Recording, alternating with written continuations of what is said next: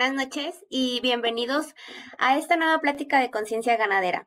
En esta noche con el tema Identificando las principales enfermedades reproductivas en el, en el acto, qué opciones tengo para diagnosticarlas y controlarlas. En esta ocasión contamos con la participación de la doctora Alejandra Ayanegui, experta en leptospirosis y manejo de tejidos, y el doctor Luis Armando Contreras, es nuestro asesor técnico en reproducción bovina de Birbac México. Les platico un poco sobre el extenso currículum de la doctora Alejandra. La doctora Alejandra Ayanegui es veterinaria y maestra en ciencias en microbiología por la FES Cuautitlán de la, UNAM. Eh, tiene un doctorado en, en, epidemiología de leptospirosis en Massey, Universidad de Nueva Zelanda, Zelandia, perdón. Un postdoctorado en la universidad, en la, perdón, en la UNAM también. Eh, su experiencia profesional eh, fue profesor asociado de la FES Cuautitlán de 1999 al 2010. Es jefa del Laboratorio de Patología Animal de Fogasa y Girsa desde el 2010 hasta el 2011.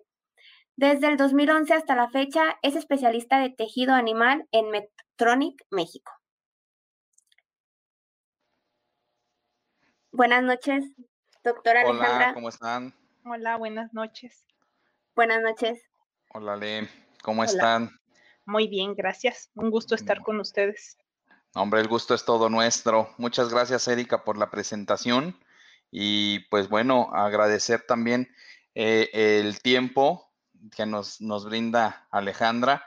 Este, pues bueno, como, como bien lo dijiste, Erika, el extenso currículum de la doctora, pues bueno, una, una gran experta en leptospira, que yo creo que para mí es un, es un gran gusto tenerte aquí, Ale, que yo creo que eres una autoridad para poder hablar de enfermedades reproductivas en general, ¿no? Y, cómo diagnosticamos, cómo controlamos.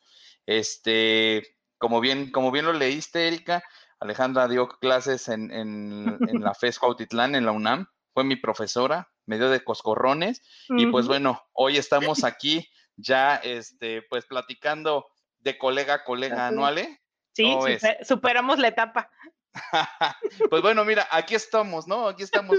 Chueco derecho, terminé. Entonces, este, pues bueno, si quieres, vamos empezando eh, el tema, Erika, si me lo permites. Me gustaría para ir, para ir abriendo, para ir abriendo tema y para ir eh, eh, sacando todo esto que yo creo que al final el tema es extremadamente largo, que yo creo que podríamos tener 15 sesiones de conciencia ganadera y no terminamos, Alejandra.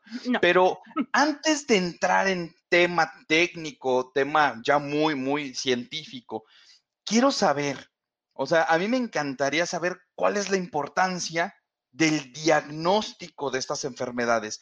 Tú sabes qué experiencia tienes, eh, hay estudios en donde nos diga en México, tú al haber sido eh, jefa de un laboratorio de patología, eh, con todos los datos que, estuviste tratando, ¿hay dinero en los datos? ¿Hay un presupuesto anual como tal para este tipo de cuestiones? Porque siempre hablamos de diagnóstico, siempre hablamos de que es bien importante saber, pero cuando estamos en la práctica, creo que en los datos no se tiene un presupuesto destinado para este fin y es un tema delicado.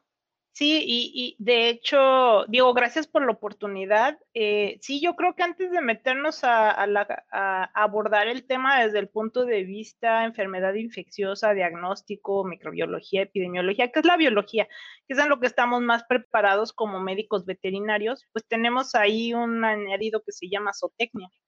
Y la zootecnia eh, implica la administración, digo, es una ingeniería de producción, implica eh, presupuestos, implica dinero.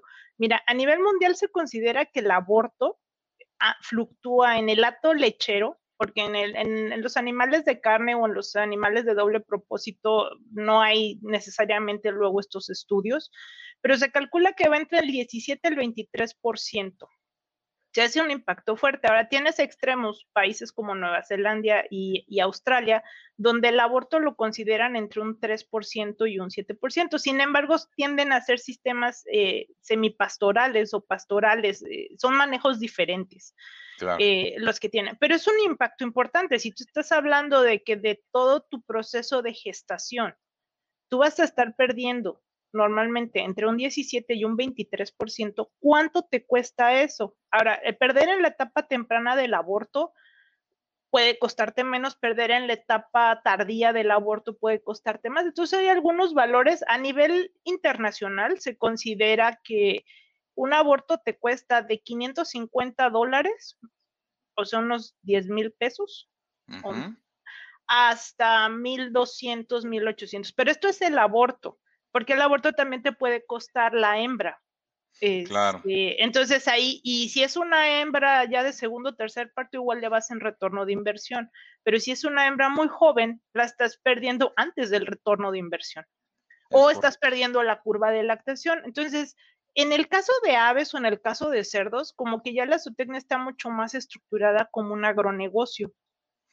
Y ellos sí consideran porcentajes eh, de, dinero que se debe de designar al diagnóstico en base a cuánto te impacta. Ahora, no, no, no, vas a ponerte a intentar apagar todas las enfermedades, pero sí tienes que saber cuánto te cuesta la pérdida del animal, cuánto te cuesta la pérdida del, ciclo gestacional, porque por ejemplo, perder una gestación en el último tercio de una vaquilla, ya vas por tres años de inversión y no le has visto ni un litro de leche. Así es. Este, entonces, ese es el tipo de valores que digo, te agradezco que abramos así porque creo que esa es la otra parte que, que nos falta. Realmente me costó trabajo encontrar datos sobre cuánto cuesta en México este, hay un, y más adelante les podemos dar las referencias, hay un muy buen artículo publicado en el 2019 por el grupo de Facultad de Veterinaria, el, del grupo del doctor Joel Hernández, en el cual ellos calcularon o estimaron el costo del aborto. Entonces ellos te dicen que en el primer tercio de la gestación, perder, o sea, el, el aborto es simplemente el evento llamado aborto, ya te costó 5 mil y cacho de pesos. Si va en el segundo tercio, ya te costó casi 10 mil. Y si está en el último tercio, ya te costó 21 mil pesos.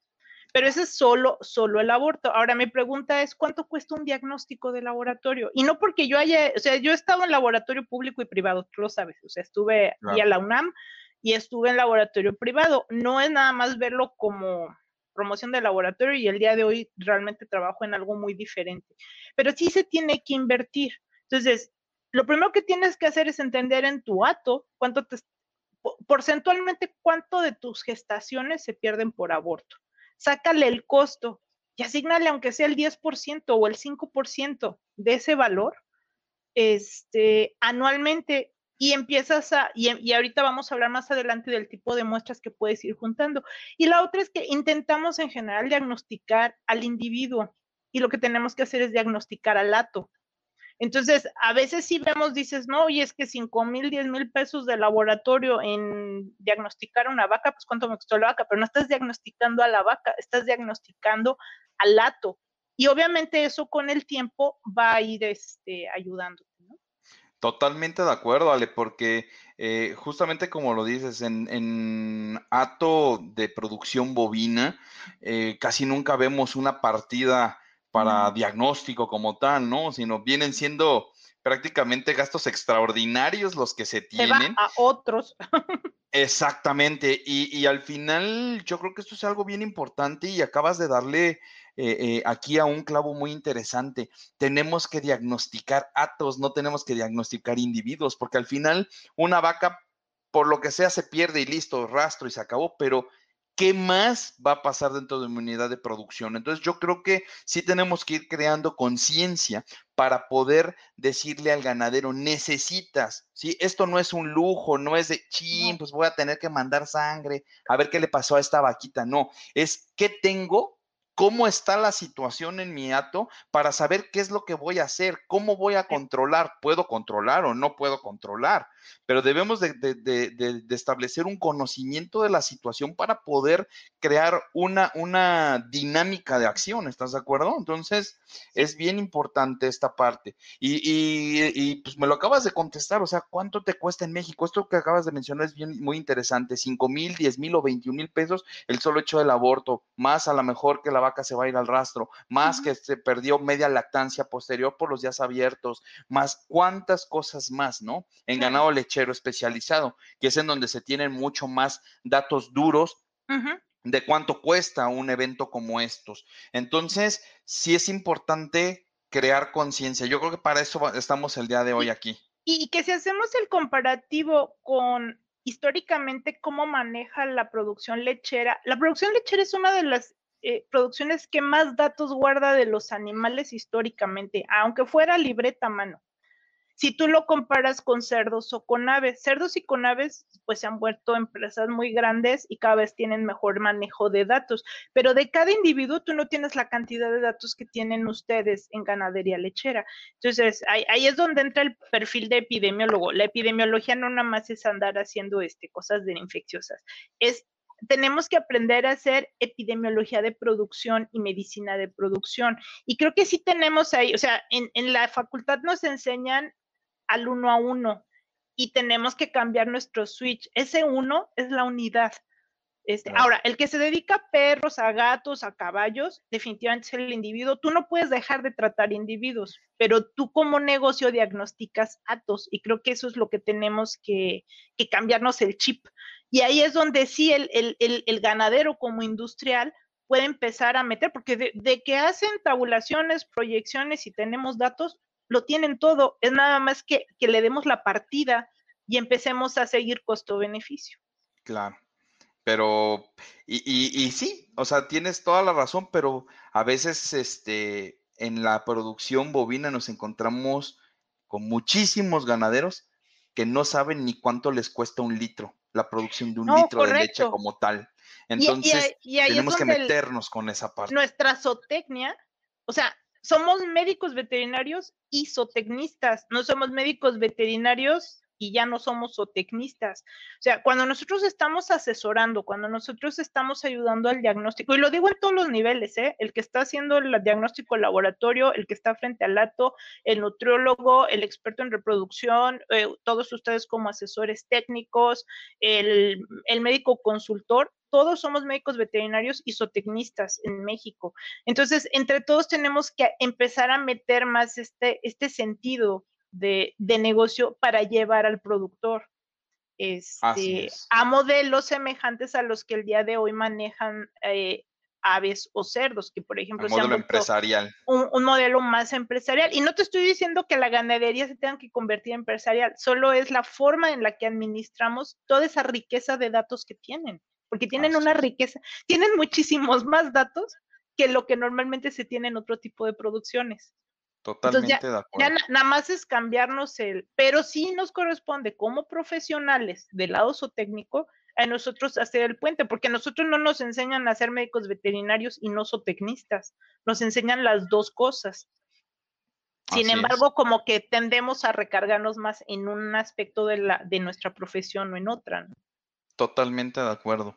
Oye, Ale, y, ahorita, por ejemplo, ya entrando un poco en tema, eh, con tu experiencia como profesora, como investigadora, en la parte del postdoctorado, que trabajaste con leptospirosis en, bovinos, el, doctorado que hiciste en Nueva Zelanda trabajando con epidemiología de leptospira en, ciervos, eh, y tu experiencia también con ese puente patología, microbiología que llevaste a cabo como jefa de laboratorio de Hills en Aguascalientes.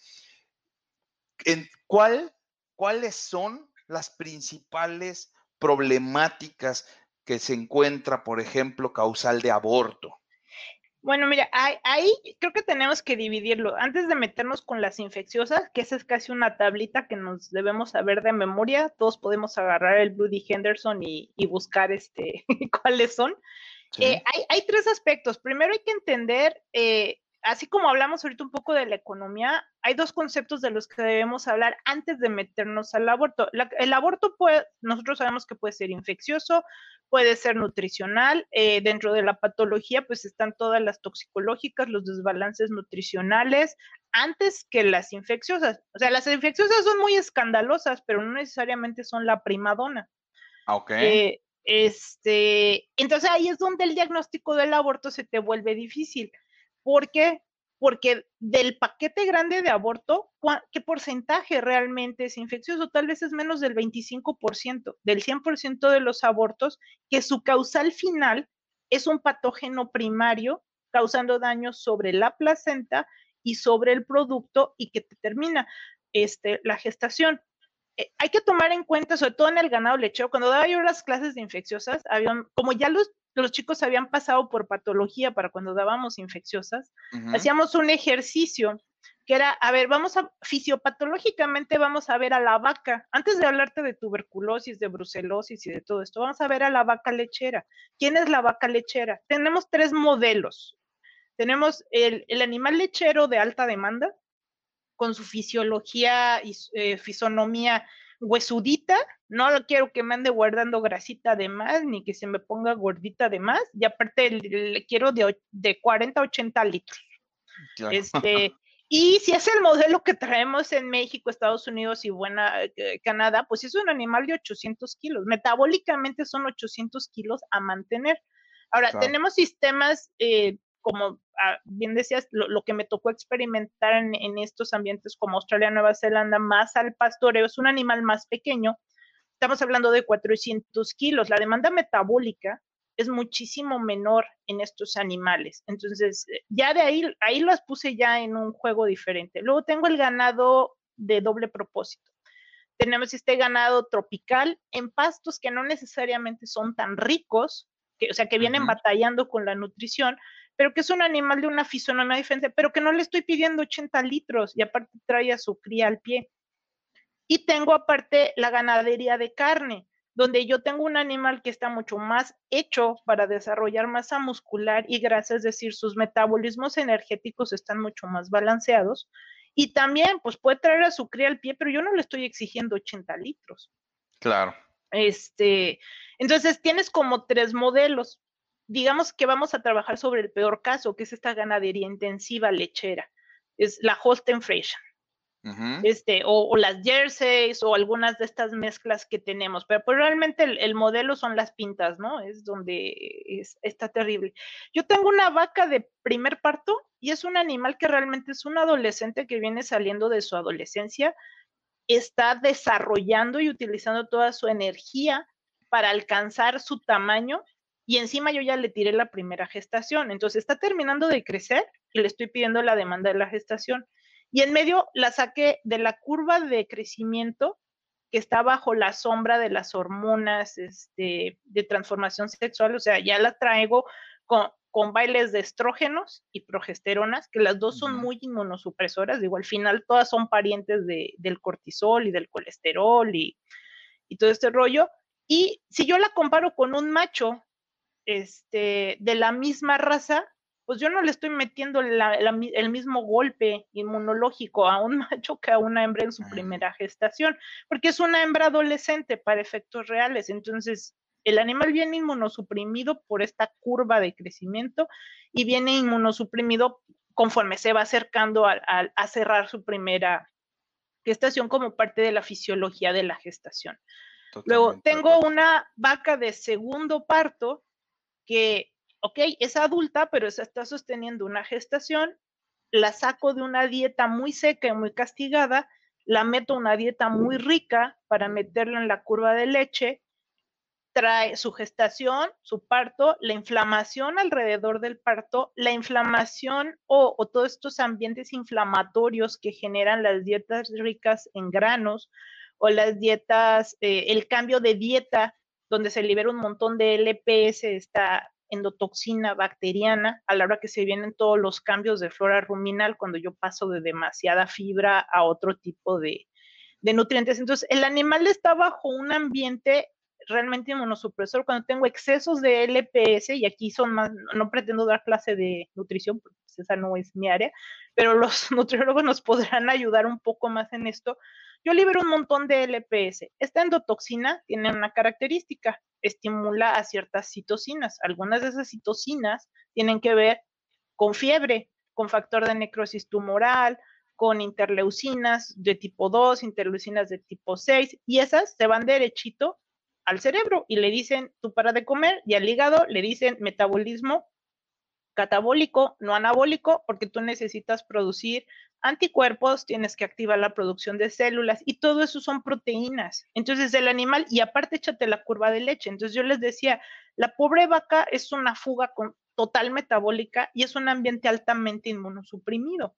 Que ese es como el, el primer. Entonces, muchas de las causas de aborto, ¿de dónde vienen? Pues son fisiológicas, es decir, metabólicamente el animal no dio para sostener, sobre todo en el primer, en el primer parto. Ahora, tienes más pérdida abortiva en la hembra adulta que en, que en la vaquilla. Y lo que pasa es que en la chica, pues te pierdes más en las reabsorciones o en las infertilidades. Entonces, si, si tú sacas los porcentajes, siempre el porcentaje más alto está en las adultas, pero también corresponde al, grupo más grande de animales en el ato, ¿no? O sea, cuántas hembras jóvenes estás empujando. Entonces, esos números hay que tenerles cuidado. Entonces, encima de eso, entonces ahora sí ya empiezan a aparecer las, las infecciosas, ¿no? Y las infecciosas clásicas, ¿quiénes son? Pues las virales, siempre hablamos de IBR, de DVD, hablamos de mi amiga la leptospira, que yo insisto, ni, es tan dramática, pero bueno. Eh, Brusela, obviamente, esa sí es una primadona, esa sí entra, pega y hace lo que tiene que hacer. Este, hablamos de, eh, ¿cómo se llama? De Campylobacter, en algunos casos de salmonelosis, eh, o sea, salmonela, sobre todo en ganado de carne, te puede pegar unos bailes este, eh, eh, este, espantosos, ¿no? los estados persistentes de diarrea bovina, tenemos las parasitarias como la neospora, también toxoplasmosis puede jugar un, un, papel, y cada una tiene un tercio donde, donde pega más. Este, así como una diarrea viral bovina te puede afectar los tres tercios de la gestación, en un IBR en general te va a pegar más bien hacia atrás, en los primeros tercios, en las infertilidades, en las vulvovaginitis, en, en este tipo de, lesión. Leptospira, pues este, va a depender del tipo de serovariedad de la que estamos hablando. Eh, las muy adaptadas a los bovinos como Harjo bovis en general te van a pegar más atrás porque una serovariedad muy adaptada se caracteriza por patologías ligeras y altas prevalencias.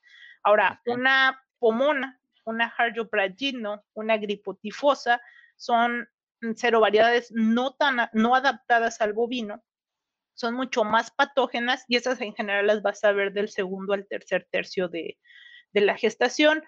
Brusela, que aunque el animal se te puede estar infectando desde muy temprano, en realidad Brusela siempre la vamos a ver de la mitad hacia, hacia adelante, es donde la estamos esperando, y en medio, neosporosis, Neospora y toxoplasma les gusta como la parte media del proceso gestacional.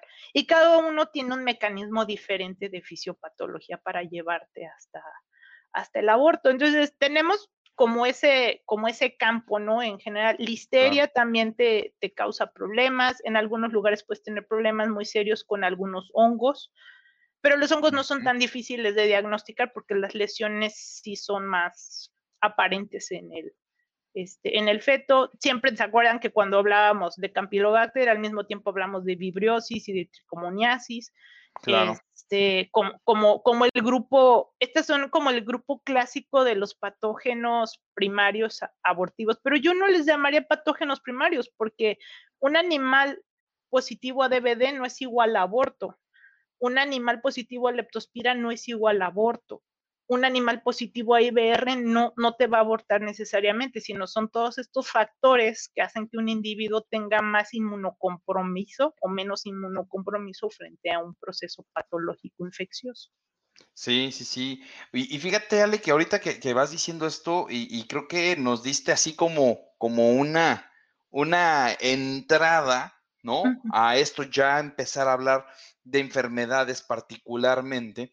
Y yo creo que para, para, fines, para fines prácticos, por ejemplo, brucelosis no tenemos ninguna duda del impacto que tiene. Sin embargo, hay una norma oficial mexicana que, pues, si queremos hablar de ella, nos vamos a la norma y ahí viene todo escrito, ¿no? Claro. Entonces, vámonos a lo que no tiene norma. Yo creo que eso es lo más importante, porque no tenemos una guía de cómo tenemos que, controlar, cómo tenemos que diagnosticar, qué es lo que tenemos que hacer. Entonces, yo creo que aquí es en donde viene el reto muy importante cuando hablamos de este tipo de enfermedades. Y, por ejemplo, que empezaste a hablar de las virales, podemos empezar a hablar de las virales. Eh, ¿Qué es lo que debemos de saber de diarrea viral bovina? y de, de rinotraqueitis infecciosa bovina, por ejemplo. Eh, ya nos dijiste en, qué momento más o menos son en los que tenemos más eh, probabilidad de, ver un, aborto, pero ¿qué más debemos de saber de estas enfermedades? ¿Tienen, ¿Tienen cura? ¿No tienen cura? Eh, digo, ese, es un buen punto. Este, digo, pues tú fuiste mi alumno y sabes que me encantan estos asuntos de, ecología de las enfermedades y eh, eh, entender desde el punto de vista fisiología de la evolución a las especies. Entonces, antes de meternos a la enfermedad, en el caso de las dos virales que estamos hablando, son dos virus muy adaptados al bovino, es decir, eh, uno es un virus herpes, que es IBR. Los virus herpes tienden a estar, cada especie animal en general tiene su, su virus adaptado. Los virus herpes son virus DNA. Los virus DNA si se acuerdan, no es que quiera dar clase de infecciosas otra vez, pero los virus DNA, ¿dónde se multiplican? Se multiplican adentro del núcleo.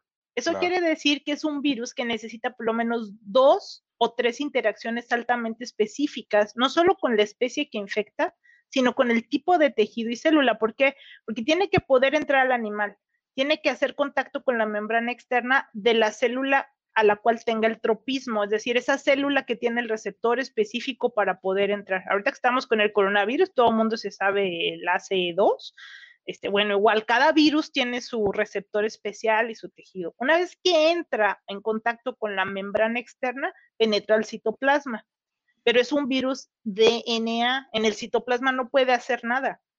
Tiene que llegar hasta el núcleo, entonces tiene que entrar a una segunda membrana para poder instaurarse. Y esa es la historia de la varicela de los ah, niños y los fuegos labiales en el adulto. O sea, cuando tú tienes fuegos labiales en el adulto o esos virus herpes de piel de la gente mayor, pues no es más que la varicela que tuviste de niño y ahí estuvo toda tu vida integradito al DNA de ciertas células de tu sistema nervioso. Entonces, ¿por qué les digo esto?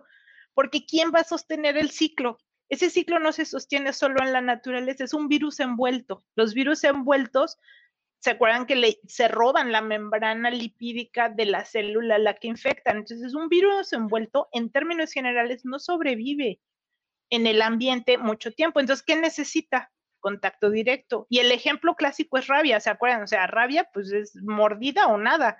O sea, el virus de la rabia lo pongo afuerita y nada de que me lo llevo así nada más por una pasadita.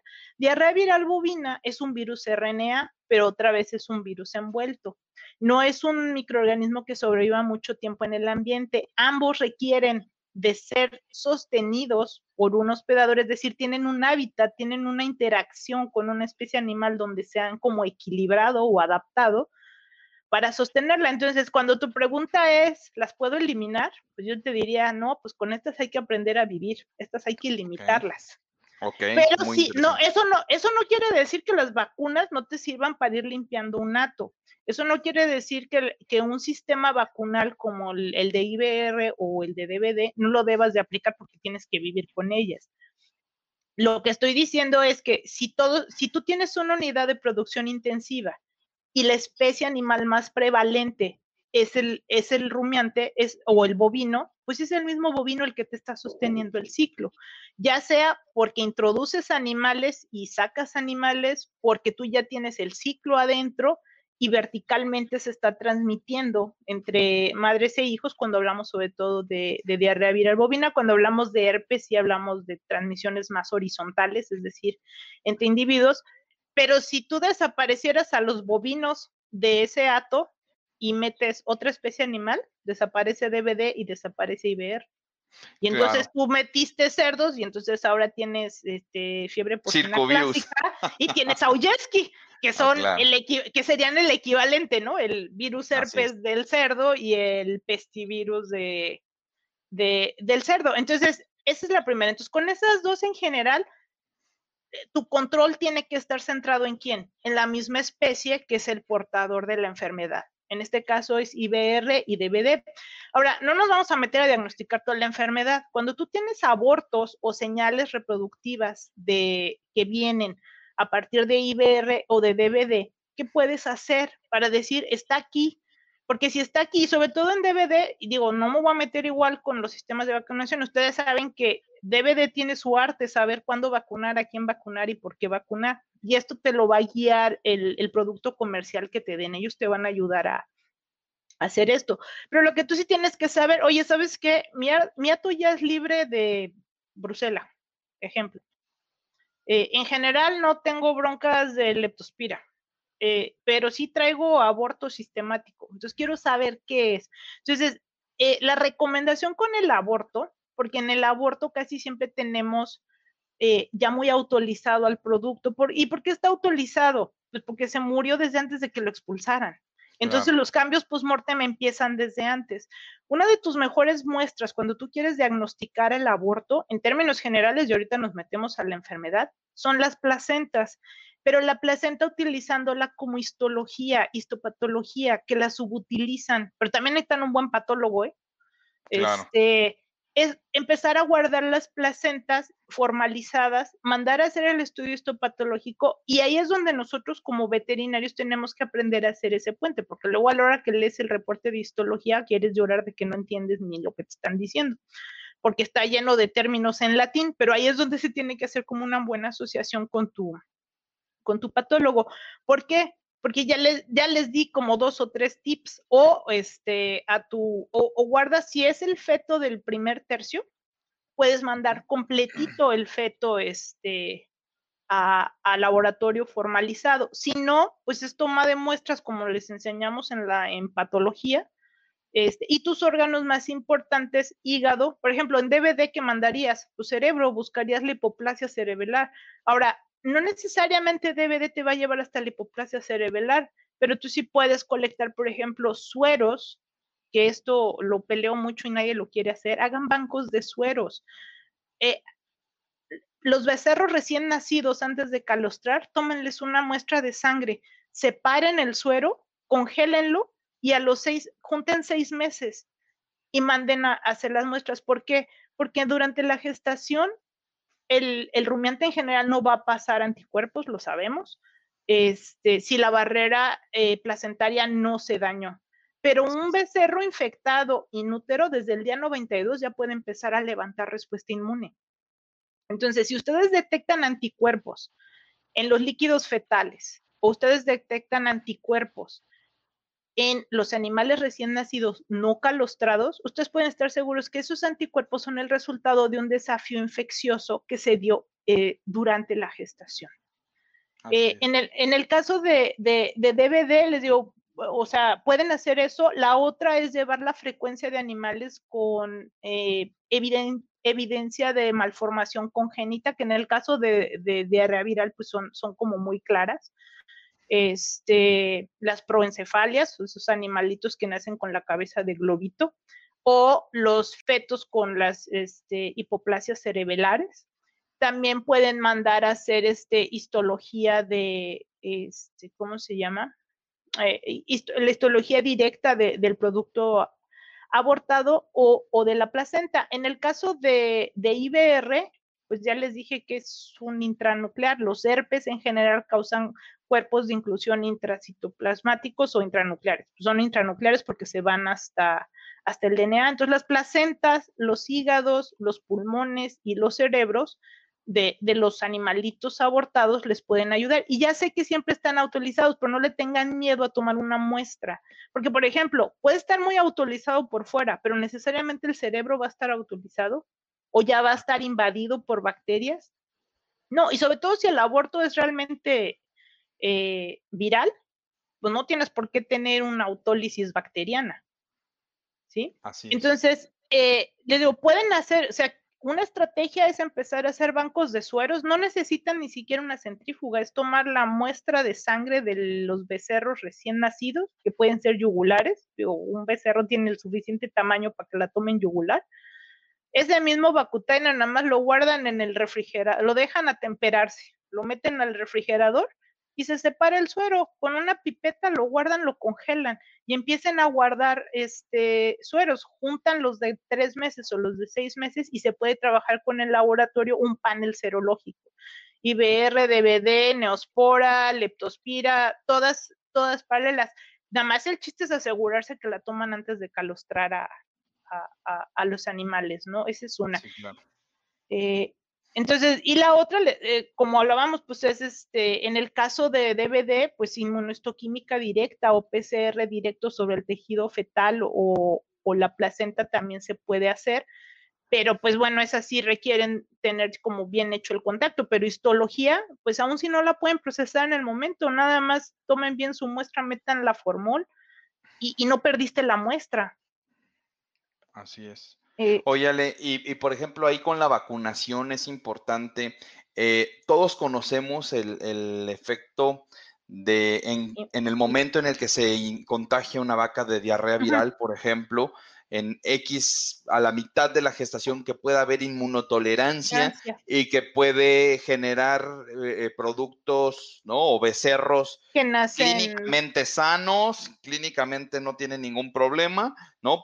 Persistentemente infectados. ¿Qué nos puedes decir de eso? Y ese animal es el que te sostiene el, ciclo adentro del ato. Es el que está perpetuando el Ese es el que está perpetuando el ato. Eh, tienen, por ejemplo, en, DVD también tienes el fenómeno de la enfermedad de las mucosas que se va a manifestar entre los seis meses y los 24 meses en estos animales que están este, infectados. Y digo, el otro día platicábamos, y encima aguas, porque si tu ato trae leucosis viral bovina, pues el pobre animal está peleando con, o sea, no podemos esperar una respuesta inmune normal este, de, de estos animales. Estos animales, que son los este, infectados persistentemente o IP, estos liberan altas cantidades de virus por todas sus mucosas.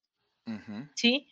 Eh, la, la, hembra. Entonces tú puedes, tienen altas cargas en las descargas nasales, lagrimales, orinas, ese, y, lo, lo hacen por toda su vida. Ahí pueden ser inmunohistoquímicas o pueden ser, este, pueden ser PCRs. Ahora, y, el otro fenómeno del que tú hablabas, estos animales que nacen infectados, acuérdense que uno de los fenómenos que tenemos con esto es que el sistema inmune ya vio al virus antes de desarrollarse. Entonces, el virus. Lo ve como parte de. Exacto, el virus es parte del becerrito y entonces son animales que aparte no te van a levantar buena respuesta a las vacunas. Y ahí es donde está gran parte de la falla vacunal.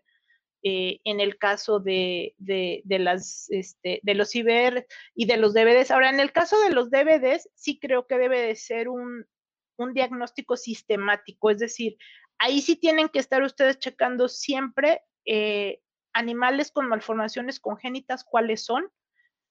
Eh, sobre todo las, ya saben, las proencefalias, animales hipoplásicos, hipoplasias cerebelares, que se acuerdan que también en toxoplasmosis se presenta mucho estos animalitos incoordinados que no pueden levantarse, que nacen débiles, que no pueden este, mamar. Todos esos animales, por ejemplo, pues ese animal se va a terminar sacrificando pues se sacrifica el animal, se toma la muestra de cerebro, se pone en formol y va para el laboratorio. Ahora, ¿qué mandarías en ese? Pues si el marcador principal es la hipoplasia cerebelar, pues mandas el cerebelo. Este, si es la malformación congénita es mucho más fácil verla porque pues ves el, ves la cabecita de globito, pues la proencefalia no, no tiene, o sea, sí la vemos macroscópica, pues no necesitamos el diagnóstico este eh, microscópico. Entonces, ahí, y, la serología de la hembra se vale, pero ahí sí tienen que ser sueros pareados también para poder estar viendo si suben, eh, si suben o este o bajan. Y aquí es otra vez, es Pero eso tiene algo que ver con la vacunación, Alejandra. O sea, porque al final, pues, hay, por ejemplo, en el ganado lechero es sumamente eh, difundida la vacunación, no así en ganado de trópico, ¿no? En mucho, en el trópico encontramos muchas vacas vírgenes de, vacunación, entonces lo que te encuentras es la realidad. Cuando, cuando, cuando tienes un ambiente o cuando tienes un ruido vacunal de fondo, tu interpretación es diferente que cuando tienes, o sea, si tú sabes que los animales no están vacunados, suero positivo es igual a, presencia en el lato. Ahora, presencia en el lato, sobre todo en, en IBR y en DVD, no necesariamente quiere decir patología de ato, porque tú puedes tener a los animales que, pues, que se mantienen subclínicos, pues, y no la estás viendo solo la están sosteniendo. Entonces, por ejemplo, ahí te pega más en la hembra joven, este, porque pues, la hembra adulta ya es inmunocompetente, ya se enfrentó a esto más de una vez y ya lo puede autolimitar. Entonces, por ejemplo, la serología en un ato donde no tienes ni ruido vacunal es tu mejor herramienta. Ahí sí no, ahí sí no hay ni, que es un poquito el concepto de jugar con el suero de los no calostrados. Y, y el invertirle a un banco de animales de, de sueros no calostrados te sale súper barato. Es más, tienes un, un, brote y te puedes ir para atrás, hasta en tus sueros, tomas las muestras, las mandas al laboratorio y puedes decir, mira, hasta tal etapa veníamos limpios, se introdujo aquí. O sabes que siempre ha estado. Ok. ¿Cómo cuánto este cuesta un panel de esos? Depende de, depende de lo, porque acuérdense que pueden hacer este pools.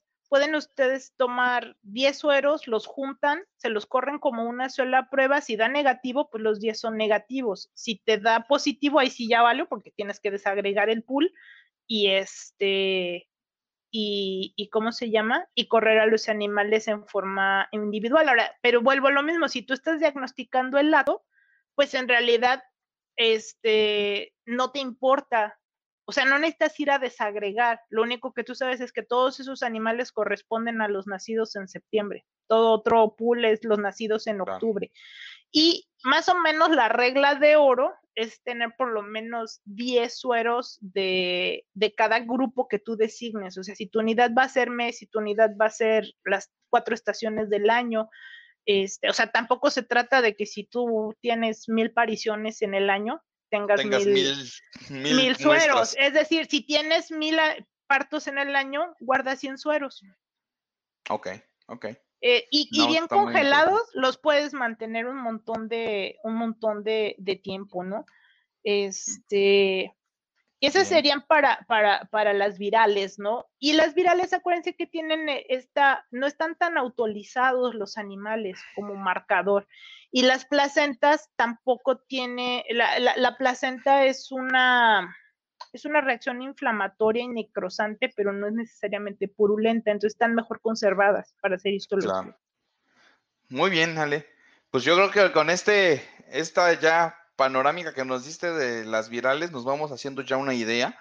Y yo creo que pues podemos empezar a, entrar más a, al área en la cual tú estuviste también estudiando muchísimo, que sea en el área de leptospirosis, ¿no? Que creo que, eh, pues tú nos dirás si existen muchos mitos o no mitos o qué está pasando, pero de repente vemos en el alto eh, las famosas tormentas de abortos y pum, luego, luego volteamos a ver y leptospira, ¿no? Y satanizamos.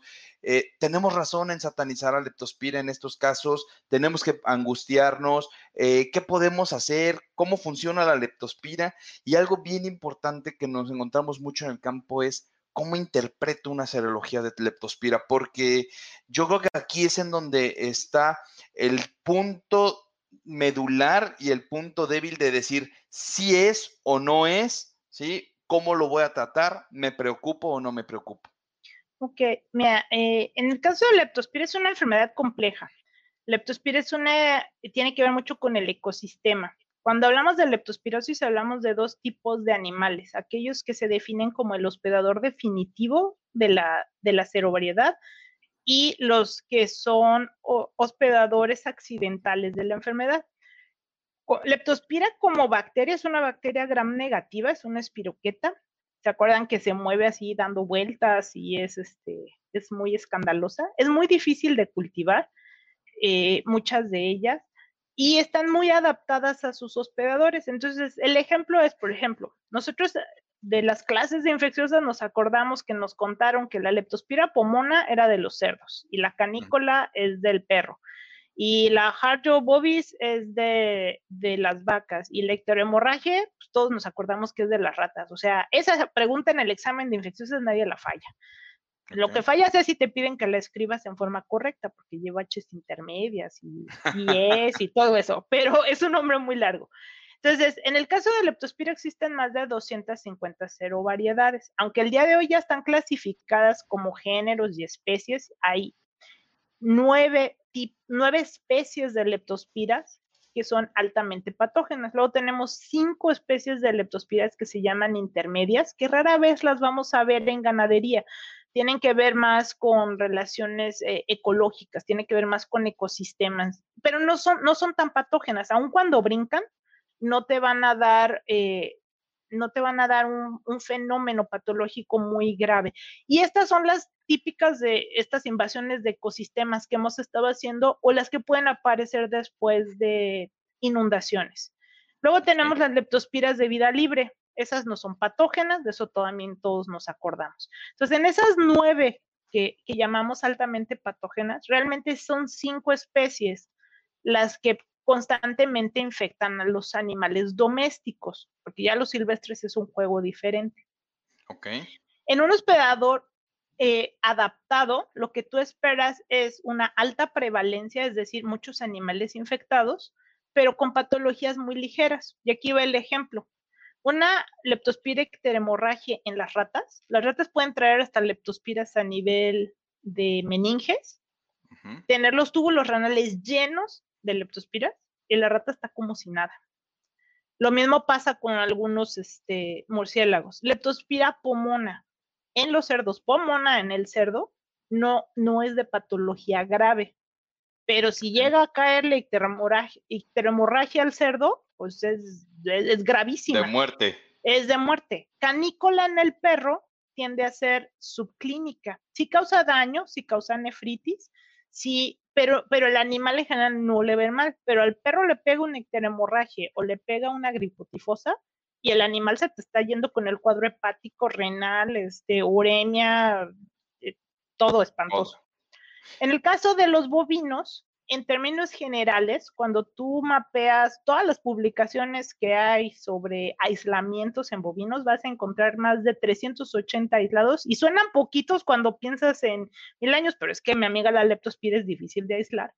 Es harjo, tanto la bovis como la, la pragitno son, son 300 y cacho. Luego de ahí te bajas a Pomona y Pomona puede haber 50, 80 aislados a nivel mundial. Lo que yo hice trabajando en Nueva Zelanda con ciervo, nada más que el chiste es que los ciervos estaban en las mismas praderas de los bovinos, este, fue tratar de entender si el ciervo se comportaba igual que el bovino ante la Harjo bovis y la pomona que estaba en los mismos atos, o se comportaba como las ovejas que están en los mismos atos. Entonces, lo que la conclusión, y esto también lo hizo la doctora Bowling en Estados Unidos y lo hizo el doctor Ellis en, Inglaterra en los años 70, en los 60, en los 80, que son como quienes más han estudiado esto en, la ganadería lechera. Ellos te dicen, Harjo bovis, Harjo pratino, pues son las más comunes en, en, el bovino. La Harjo bovis es muy adaptada, en general esa te va a dar más problemas hacia atrás, más bien infertilidad, y hacia adelante, más bien la pragit. Ahora, el siguiente grupo que la gente todavía no termina de decir quién es el hospedador definitivo y es una de esas leptospiras patógenas que puede brincar mucho, es grifotifosa. Grifotifosa sí pega duro y sí te pega adelante en, en el aborto. Grifotifosa se considera que se mantiene en la naturaleza en animales como los mapaches o en algunas eh, tipos arihuellas y este tipo de, animales. Pero grifotifosa constantemente le pega al ganado bovino y también le pega mucho a los caninos. Entonces, la realidad es que hasta el día de hoy no sabemos exactamente quién es el, auténtico hospedador, exacto, el auténtico eh, hospedador de, esta. Entonces, en conclusión, los bovinos pueden sostener a la leptospira pomona varios ciclos dos o tres ciclos infecciosos hasta que hay suficientes animales eh, con inmunidad y se detiene. Y la pomona se caracteriza más por los, ah, eh, eh, los brotes en los becerros, las aguas rojas y puedes tener brote de aborto. Gripotifosa te pega en puerperio, te retenciones placentarias, te pega en aborto, te pega en, animales este, en el último tercio. Y con la Harjo depende de cuál de las dos Harjos tengas. La Harjo pratino, que es interrogans, y que es más pariente, por ejemplo, de una canícola o de una icterohemorragia, o la Harjo bovis. Y para hacerlo complejo es, el llamarse Harjo tiene que ver con el tipo de LPS que tienen en su parte externa. Es la forma en la que las clasificamos y, es rudimentaria, por eso sigue siendo bien complicada su clasificación, pero pertenecen a dos especies diferentes una muy adaptada a su huésped, que tiende a ser de baja patogenicidad, y no deja de ser un problema de salud pública, ¿eh? eso sí. Y su hábitat natural es el riñón y se va a mantener adentro del riñón una vez que, este, que, se logra el, primer ciclo infeccioso, pero es un animal que ya está expuesto, que ya tiene anticuerpos, que ya, ya conoce a la leptospira. Entonces, la leptospira ya no le entra como brote ese animal y te va a estar aborte y aborte a partir de lo que tiene en su riñón con una cero variedad adaptada. Ahora, en cualquier momento te puede entrar cualquier otro tipo de leptospira y las más prevalentes en, en bovino, pues como te decía, entonces si van a vacunar hay que asegurarse que las vacunas contengan las dos harjos, la bovis y la platino. Hay geografías en las que domina más bovis, que es como más amable. Eh, y, hay, y en el resto del mundo o en las áreas continentales, en general tenemos, hay zonas donde Prajit no es muy, muy predominante. Entonces, para que una bacterina te sirva, necesitas que tenga las dos, esa es la clave. No que te diga leptospira harjo, sino que diga harjo praetigno, harjo bovis. ¿Por qué? Pues porque ese es el patógeno más común de las leptospiras en los bovinos. O sea, es decir, vacunemos contra lo que es más común. atrás de esa viene pomona. Entonces, en, una de, de, bovinos, que no nos falte la pomona nunca, por favor. Este, grifotifosa es muy prevalente, es importante que esté en las variedades y lo vemos en muchas geografías, es decir, esto ya no es un, o sea, esas cuatro las vemos en todas las geografías. Canícola está bien que esté, ¿por qué? Pues porque no tener, o sea, perros y, ganadería, pues casi está seguro que vas a tener contacto. Icterohemorragia está bien porque es muy prevalente en ratas, pero icterohemorragia es más de ratas y donde ya empiezas a tener las otras variedades, pues va a depender mucho de las regiones en las que estés, pero entonces ya es un juego de ecología y eso no lo vas a poder estar eh, protegiendo a base de, buena, de buena este, vacunación. Bien, bien, bien, bien. Fíjate que eh, voy a pasar aquí con, con Erika, no sé si, si anda por ahí Erika, porque hay una, hay un par de preguntas que creo que van, están muy de la mano de lo que nos estás diciendo. Creo que nuestra Erika salió o se le tuvo algún problema. Me voy a permitir leerla, es del doctor Víctor Banda. No, le pues mandamos un saludo. El doctor Banda sí sabe de esto. y vamos a hablar, eh, eh, en general nos, nos hace dos preguntas. De uno, ¿qué opinas de las vacunas existentes en México? Y la segunda, nos pregunta qué pasa si se sustituye Bovis por Tarasovi. ¿Qué piensas de esas dos, de esos dos eh, eh, eh, cuestionamientos? En el caso, yo no la sustituyo, bueno, a ver, vamos, la primera. Este, en el caso de las bacterinas presentes en México, creo que el éxito o no éxito que pueden tener en el uso depende de lo que tú tienes en tu ato. Entonces, muchas de las bacterinas traen Harju-Prajitno, y creo que no es, porque es más fácil de cultivar, digo el doctor, eh, él, es experto, él, sabe, una no es, es este, un, un género más fácil de, de, de mantener, una bovis es más, este, es más compleja. Entonces, creo que muchas fallas relacionadas con Harjo tienen que ver con que vacunamos con perones y lo que tenemos son manzanas, es decir, son casi lo mismo, pero no es lo mismo. Y son lo mismo desde el punto de vista identidad serológica, pero no son lo mismo desde el punto de vista entidad microbiológica, es decir, lo que es parecido es el LPS, pero para efectos reales es es como aquello de que entre galgos hay razas, ¿no? Son galgos, pero pues no es lo mismo un whippet que un borsoi. Este, es, lo diferente. Entonces, en, en, las comerciales, ¿no? Encima están las autovacunas y esas van a funcionar o no funcionar dependiendo de un montón de factores ecológicos.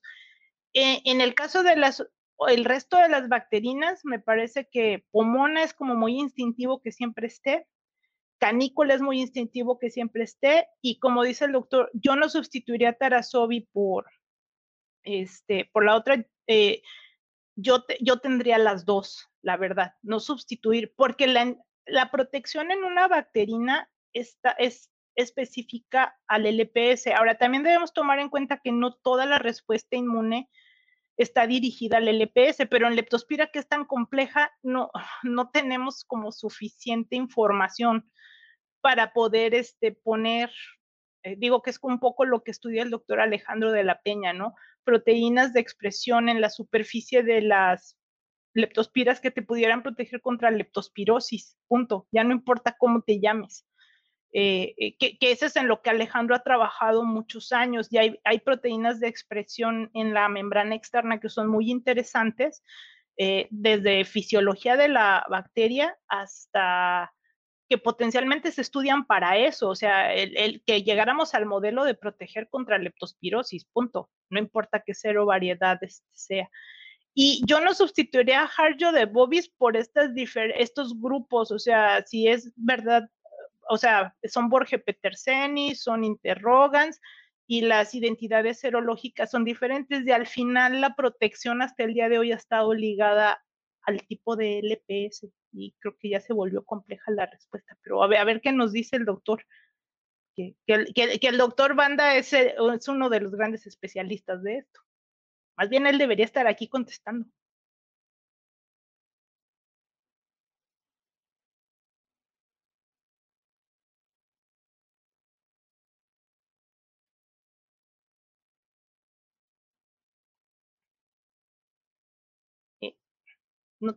Ahorita sí no te escucho.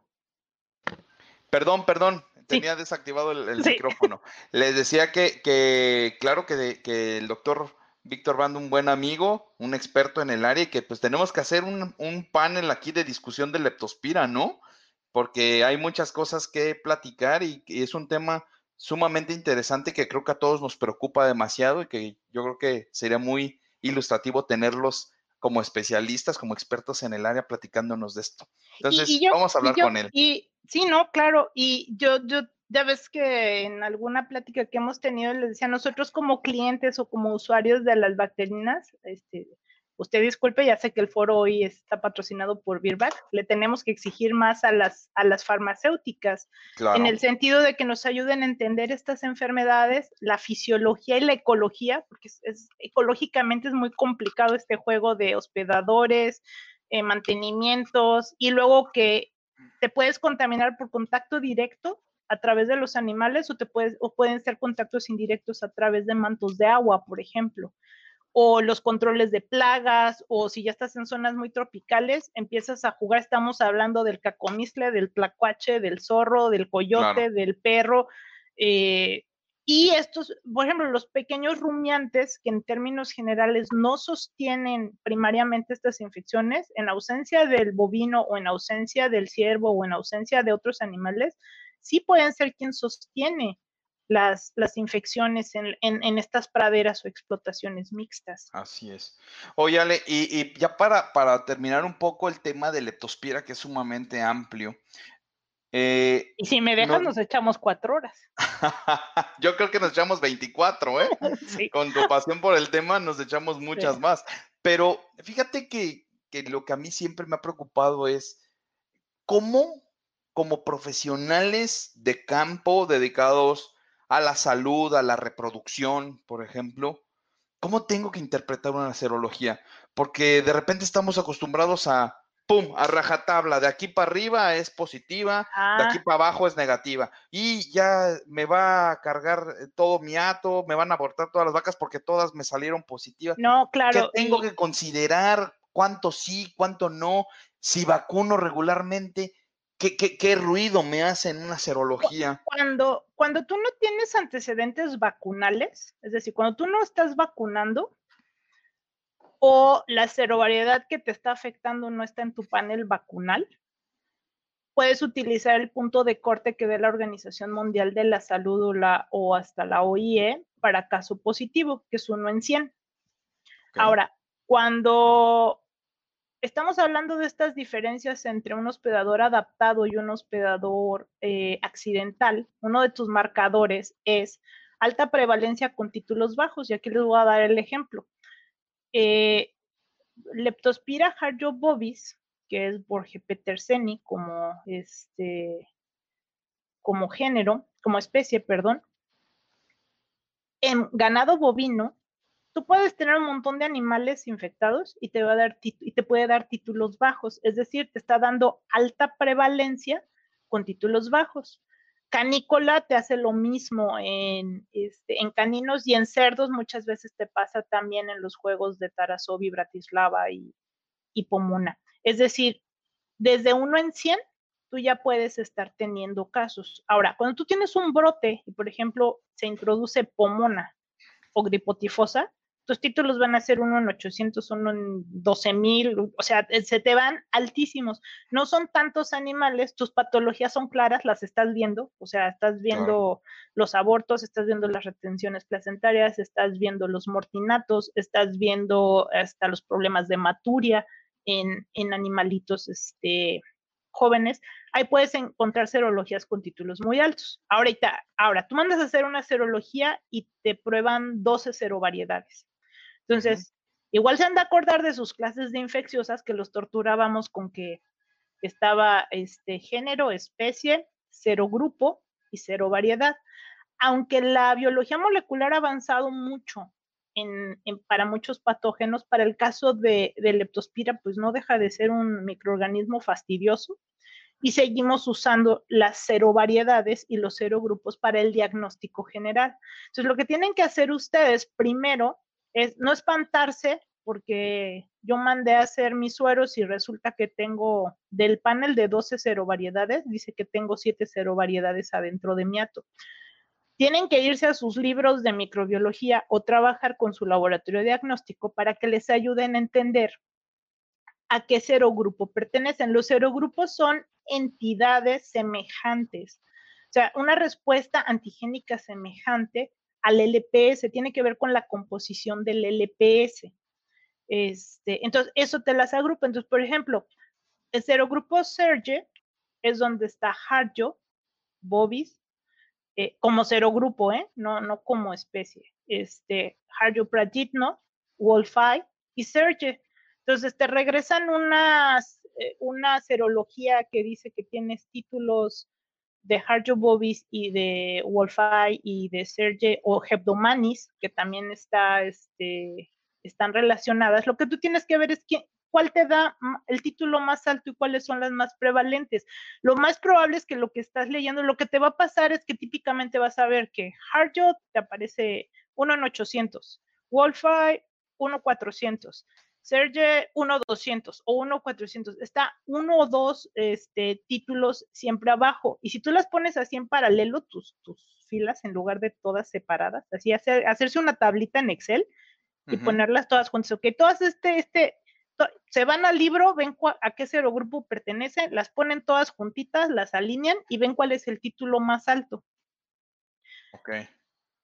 Pomona, este, canícola, hacen lo mismo. Ahora, el panel de cero variedades que les va a ofrecer cada laboratorio puede ser diferente. Le pueden pedir al laboratorio, yo digo que ahí como cliente fallan. Exijan al laboratorio que les pongan los cero grupos y si no, ustedes se regresan a los libros de al Queen de microbiología veterinaria, se van al Bloody Henderson, se van a este a los libros de, de patología veterinaria, pero sí, bacteriologías veterinarias sobre todo, y buscan cuáles son los cero grupos, los acomodan por cero grupos y van a ver este fenómeno. Otro ejemplo que son muy parecidas, Portland Bere y Canícola son muy parientes. Entonces, si tú las tienes las dos en el panel que te probaron, ve en paralelo los títulos para estar seguro. Y entonces, a lo mejor de siete, o sea, de 12 que traía el panel y siete que te dieron resultados, a lo mejor terminas con que tienes dos. Ahora, en general, los animales van a aportar una sola cero variedad. Mi experiencia personal, yo del mismo ato y del mismo animal, en algún punto aislé Harjo y Pomona. Nada más que Pomona desaparecía a los cuatro meses y Harjo se el animal se quedó persistente. Hay reportes de Harjo con Copenhagen y desaparece la Copenhagen, es decir, es un brote, aparece, desaparece, tuvo que ver con roedores, Copenhagen es muy de, ratas también. Este, Pomona sí se puede sostener más, es como un intermediario, pero después de ciertos años se va a ir desapareciendo mientras que una Harjo se mantiene. Ahora, lo normal no es que todos los animales traigan todas, siempre va a haber una prevalente tal vez puedes traer una secundaria. Y eso es lo que te da el tipo un poco a, la pregunta que, hacía el doctor Alejandro Banda, este, con respecto a las bacterinas. O sea, tú tienes, o sea, yo puedo estar vacuna y vacune, pero si no cuadra lo que está circulando en tu ato contra lo que trae la, la, bacterina, pues en realidad la bacterina no, no, va, no va a funcionar.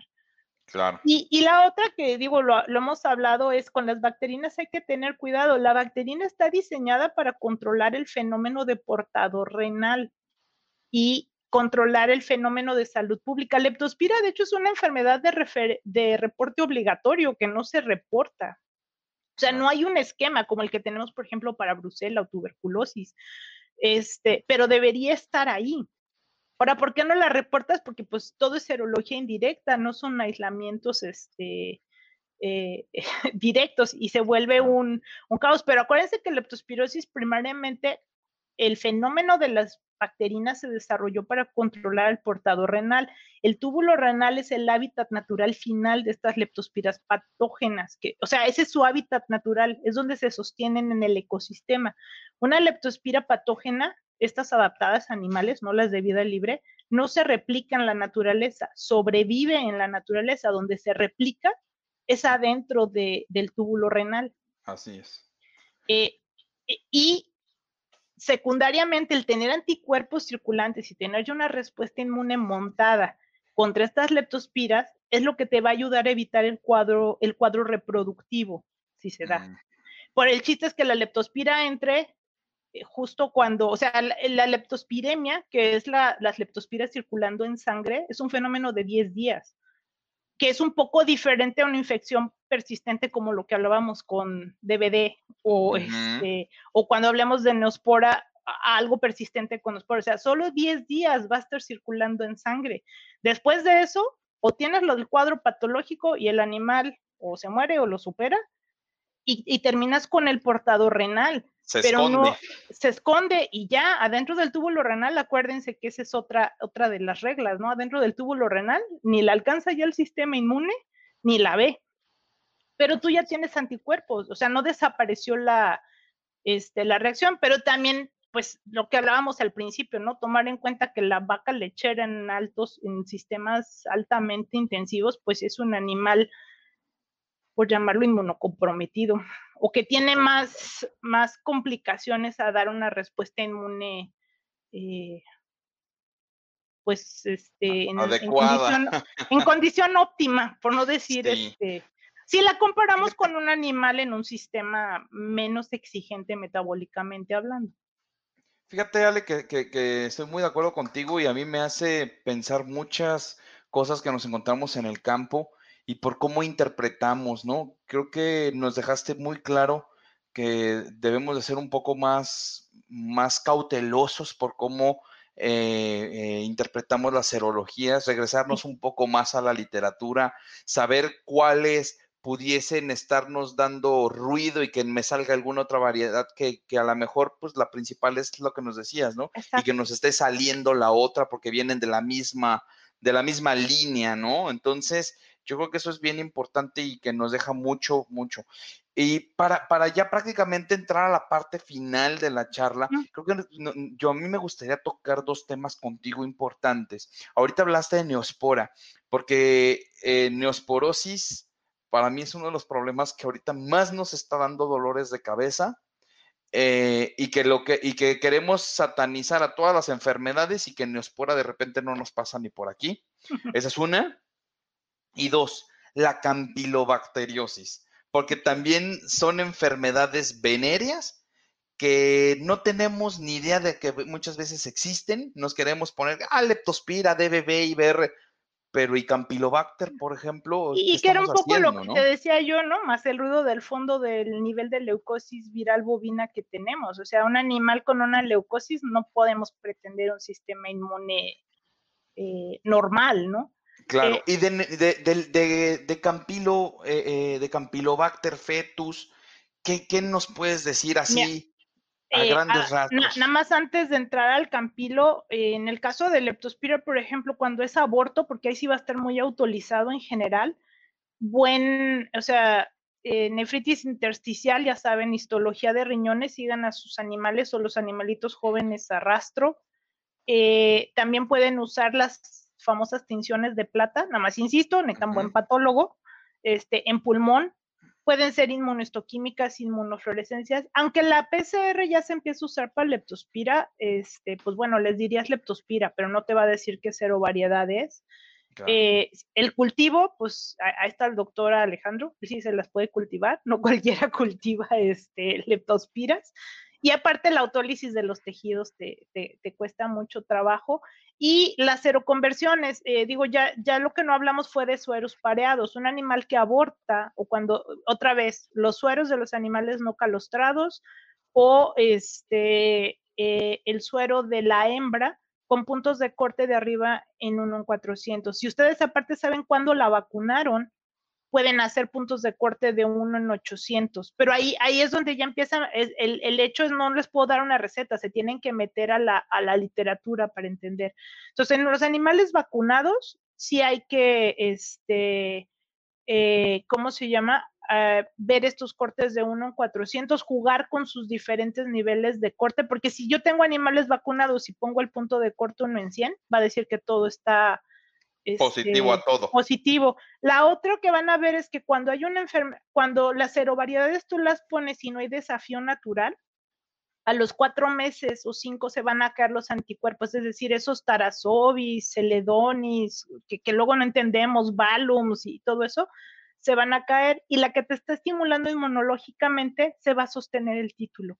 Entonces, los, los sueros pareados son, son importantes. Cuando lo que quiero es diagnosticar al lato, este, y sí, las placentas aquí sí van a estar muy, este, muy, muy autorizadas, pero pues sí, o sea, tienen una placentitis difusa, la lesión principal es vasculitis, pero pues de ahí no hay tan buen, buen patólogo y en el producto pues pueden hacer tinción de plata y ver a las leptospiras directamente sobre este, algunos de, de los tejidos. Un buen eh, órgano para, en términos generales, para los abortos es la conjuntiva del feto. ¿Por qué? Porque está expuesta a la, al líquido amniótico. Entonces, entonces ese es, y, la lesión inflamatoria y la conjuntiva no se, no se autoliza tan, tan rápido porque su base es, muy, es colágena. Entonces, por ejemplo, el patólogo puede hacer este análisis del tipo de inflamación y ahí dices, bueno, si son bacterias, ¿qué tipo de inflamación esperamos? Si son virus, ¿qué tipo de inflamación este, esperamos, aparte del típico de ir también por los este, exudados o los líquidos de estómago y los líquidos de cavidades en, el pequeño. Y esto va para el aborto en general, ¿eh? aparte del de placentas y, fetos en, en, ¿cómo se llama? En formol. Campylobacter es, es una bacteria interesante, otra gran negativa, nada más que esta eh, en general va a ser parte de las floras gastrointestinales de los rumiantes. Entonces ahí es donde se vuelve un poco este, complicado. ¿Es patógeno primario o no es patógeno primario? Porque es parte de las floras normales. Y luego no sé si se acuerdan que también era así como parte de las torturas clásicas de los exámenes de infecciosas, pues estaba el fetus fetus, fetus venerealis, fetus de Juni, este, tenemos campilobacteriosis que tiene que, que es un fenómeno de salud pública y de enfermedades gastrointestinales, aún en, en, los mismos este, animales, parecido a salmonella, un fenómeno parecido a, al, de, al de salmonella. Y en efecto, en el, en el caso de, de, de Campylobacter, este, entra en el juego con, con las venéreas, Normalmente Campylobacter hablamos de Campylobacter y Tricomona, casi siempre es el diagnóstico diferencial. Y, con los, campilos podemos tener igual otra vez dos fenómenos. Podemos tener el fenómeno venéreo donde el macho como portador está jugando un, papel este, importante. Y luego tenemos el fenómeno del aborto, que sí ya está más sobre el segundo tercio o tercer tercio. ¿Y de qué va a depender? De la subespecie. Si estoy hablando de un fetus fetus, fetus venerealis o un fetus intestinalis. ¿Tiene, ¿tiene cura la campilobacteriosis, ¿sale? Pues, cura en el sentido de va a desaparecer, ¿no? Porque es parte de las redes normales de los intestinos. Entonces, ¿cómo controlo, por ejemplo, la campilobacteriosis? Lo que sí puedes, este, pues lo primero es diagnosticarla, ¿no? O sea, lo primero es hacer el diagnóstico diferencial. Digo, tricomona otra vez, en el caso de los sistemas lecheros con inseminación, pues en general no la vas a ver.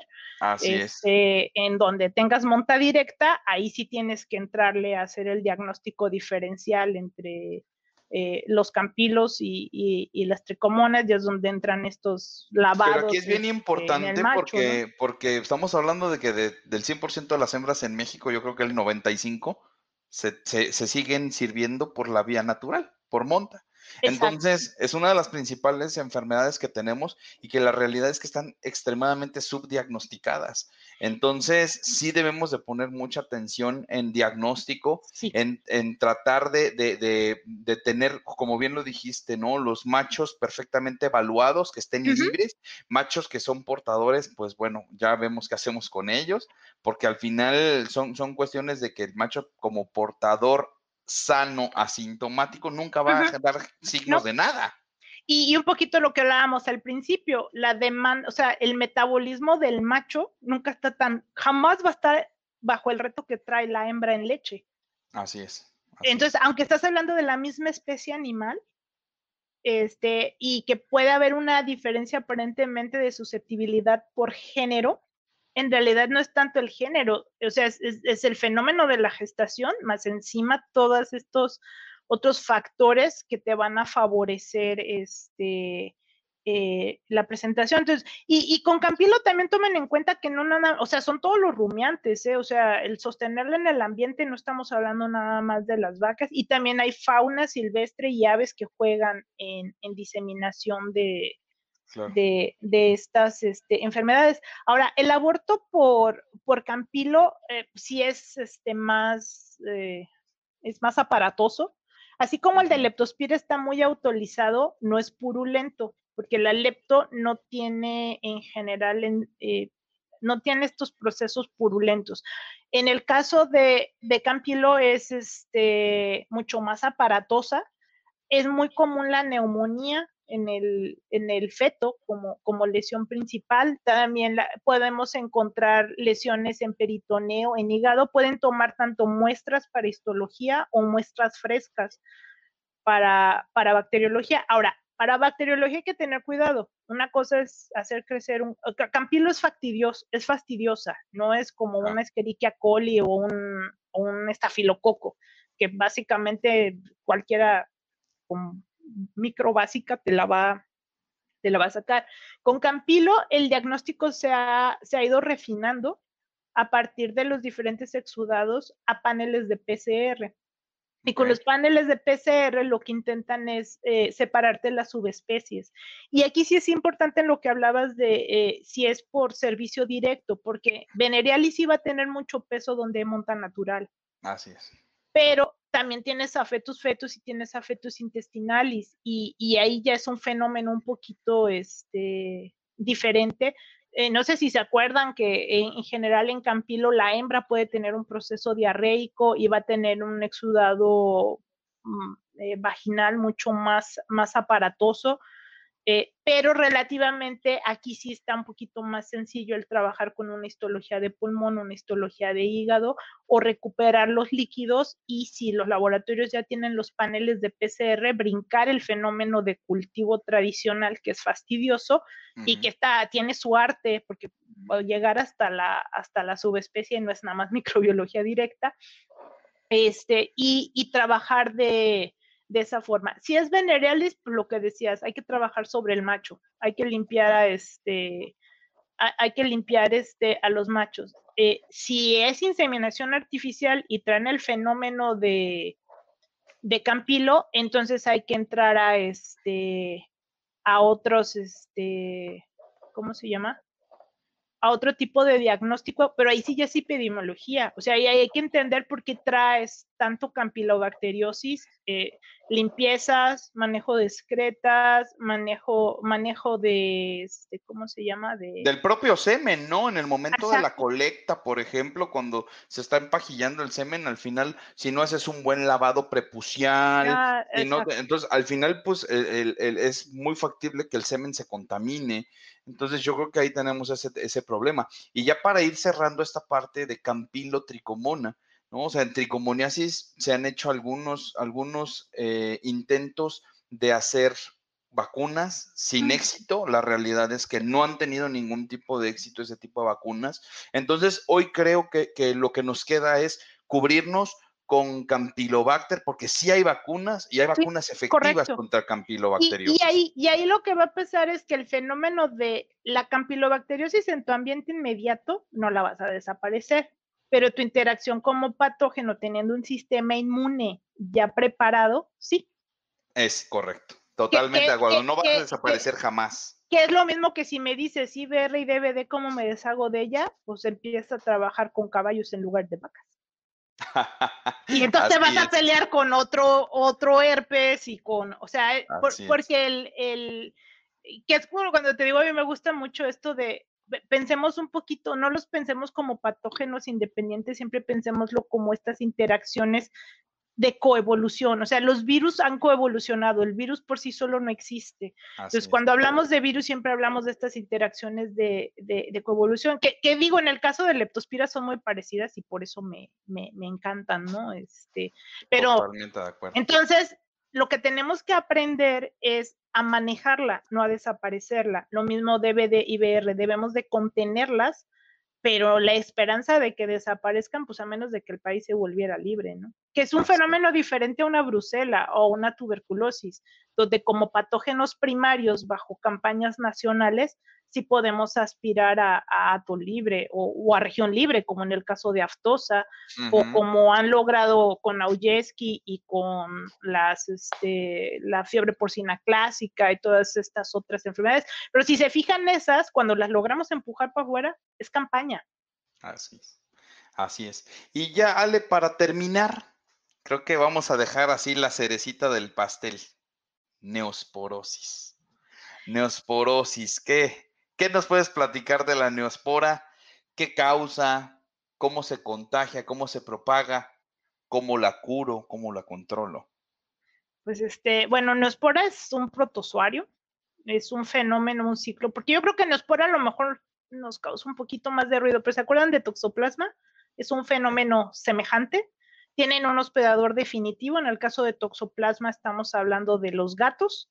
En el caso de Neospora estamos hablando de los caninos, no nada más es el perro doméstico, también los caninos silvestres juegan un, un, papel este, importante. Este ciclo del hospedador definitivo es un ciclo gastrointestinal, de hecho se parece a una coccidiosis, es como una coccidia, es un fenómeno gastrointestinal que no necesariamente va a ser de alto impacto, tiene que ver con animales jóvenes, pero son las contaminaciones al ambiente a través de, de heces.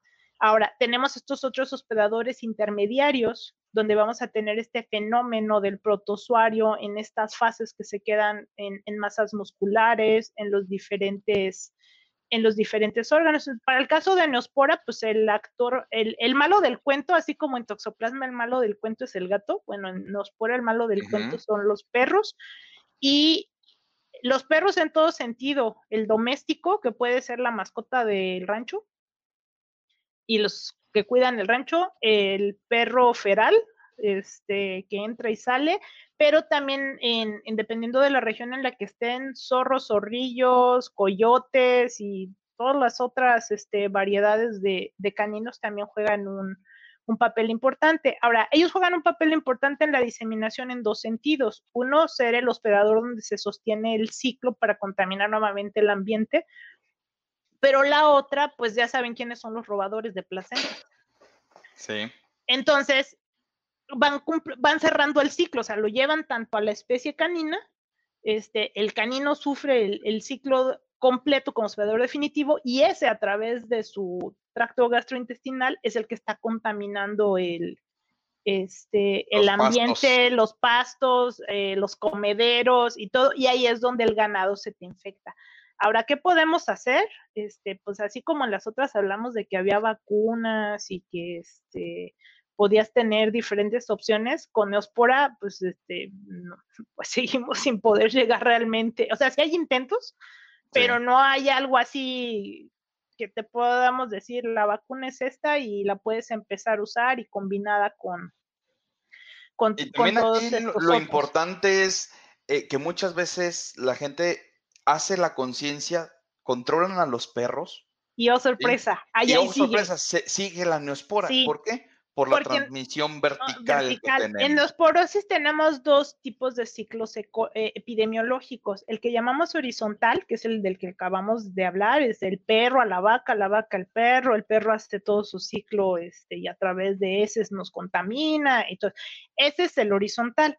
El ciclo vertical es una hembra que ya quedó infectada, eh, arranca su curso gestacional y este, vienen las inmunosupresiones, se acerca al final de, la gestación. Hay, hay, varios estudios que demuestran cómo la respuesta inmune o el ambiente inmune que se va generando alrededor de, este, de este, fenómeno o cuando se llega a infectar la hembra eh, en, en, su inicio de gestación, esta respuesta inmune lo que hace es este, inmunodeprimir de alguna manera, esto favorece la dispersión de, del parásito en los diferentes órganos y eh, eh, viene el proceso de aborto. El proceso de aborto en este caso, no en general van a encontrar placentas sin lesión macroscópica, pero con los fetos autorizados. Y ese es un buen signo de, para observar. Ahí, por ejemplo, mandar la placenta a histología y tienes aparte tu, tu feto con autólisis, te da una buena señal. Y si se acuerdan de toxoplasma, que igual también tiene que ver con el sistema nervioso, este también se va al sistema nervioso.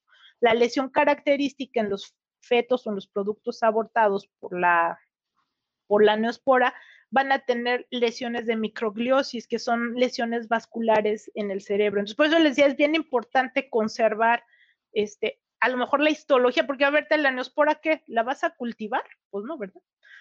Este, vas a hacer un aislamiento como hace, podemos intentar aislamientos virales, en el caso de las virales, este, no la vas a hacer. Entonces, aquí, por ejemplo, la histología sí te puede dar muy buena. Mucha luz. Este, mucha luz. Eh, la placenta está edematosa.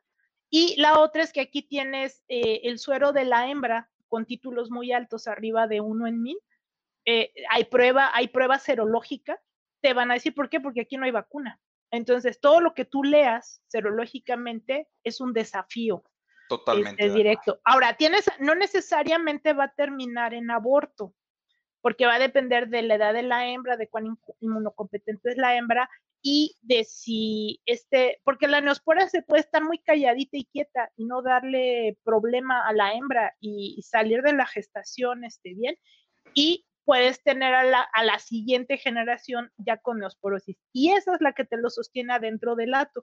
Por lo que tú decías, digo un poco como el fenómeno de con leptospira. Yo puedo controlar ratas, puedo controlar perros, puedo controlar un montón de cosas, pero si estoy hablando de bobis, pues es de vaca a vaca. Lo que tengo que controlar es al portador renal de, del hospedador definitivo. Es la ecología lo que tengo que, que controlar. Entonces ahí, por ejemplo, ya para, para, para ir este porque de repente la gente me dice, ¿y cómo lo controlo? ¿Qué hago? Hay dos cuestiones. Una, tienes que identificar a tus vacas y la realidad se oye feo, pero es eliminación del lato, no hay otra forma. No. Y dos, ¿sí? Tenemos que encomendarnos a toda la corte celestial para que no nos pegue, porque no tenemos otra cosa que hacer. Sí, no, eh, en, realidad, este, eh, de hecho, por ahí, y, digo, no sé, a, través, ¿cómo les podemos dejar tres o cuatro lecturas que pueden ser interesantes para el foro? No, no te las preparé con tiempo, pero te paso las ligas. Eh, sí, en, mi correo electrónico, ¿vale? Ahí ahorita lo van a poner me pueden contactar si, tienen, si ah, quieren algo de lectura y nosotros les mandamos los, los, los artículos o lo que nos vayas a dejar. Este, porque les quiero dejar todo este, todo este uso de la histología y las diferentes pruebas. Tengo un, muy buen escrito de, los australianos y los neozelandeses que, que aplica a nivel mundial les va a servir mucho. Tenemos otro en el que me tocó ser coautor, en el cual estudiamos el impacto económico de la neosporosis y cuesta muchísimo a nivel mundial. Entonces, el asunto es que con, la neospora, pues vas a tener como, es como una llave abierta. Vas a tener animales que ya te abortó una, ya te abortó dos, ya te dio un, un animal nacido débil. Ahora, tienes otros animales que pueden estar positivos, tienen problemas en la primera y después ya se sostienen, pero sus crías con mucha probabilidad, entonces te estás llenando de animales que... Positivos.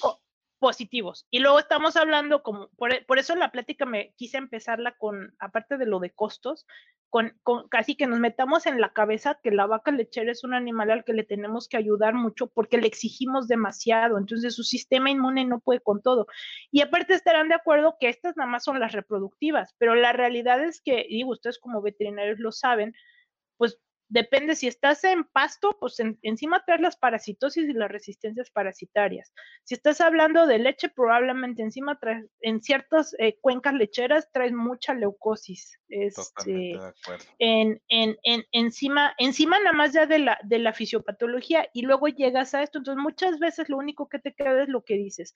Con Ospora, la mayor parte del ciclo adentro del lato, una vez que tú controlaste el fenómeno de los perros, es tu propio ato y lo que tienes que empezar a hacer es, si el animal está positivo, es, sacarlo, es limpiar, es, es, ir empujando hacia afuera. Y a veces no quieren sacarte a las, por ejemplo, a las que son buenas madres, las que ya llevan varias estaciones, porque es muy buena mamá. Nada más que esa mamá me está dejando, digo, es un poco como el de DVD, me estás dejando aquí una generación de, este, de animales muy susceptibles.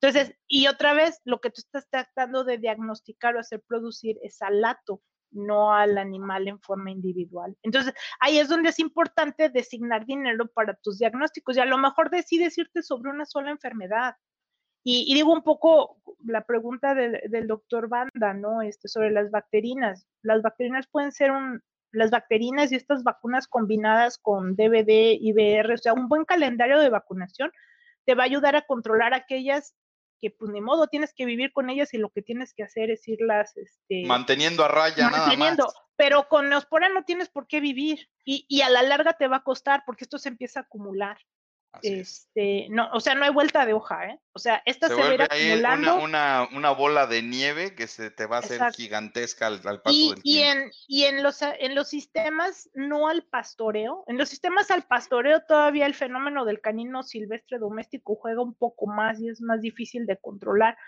bueno, de, de, poder contener, pues, pues, pues, tienes que andar trampeando animales y cosas de este tipo.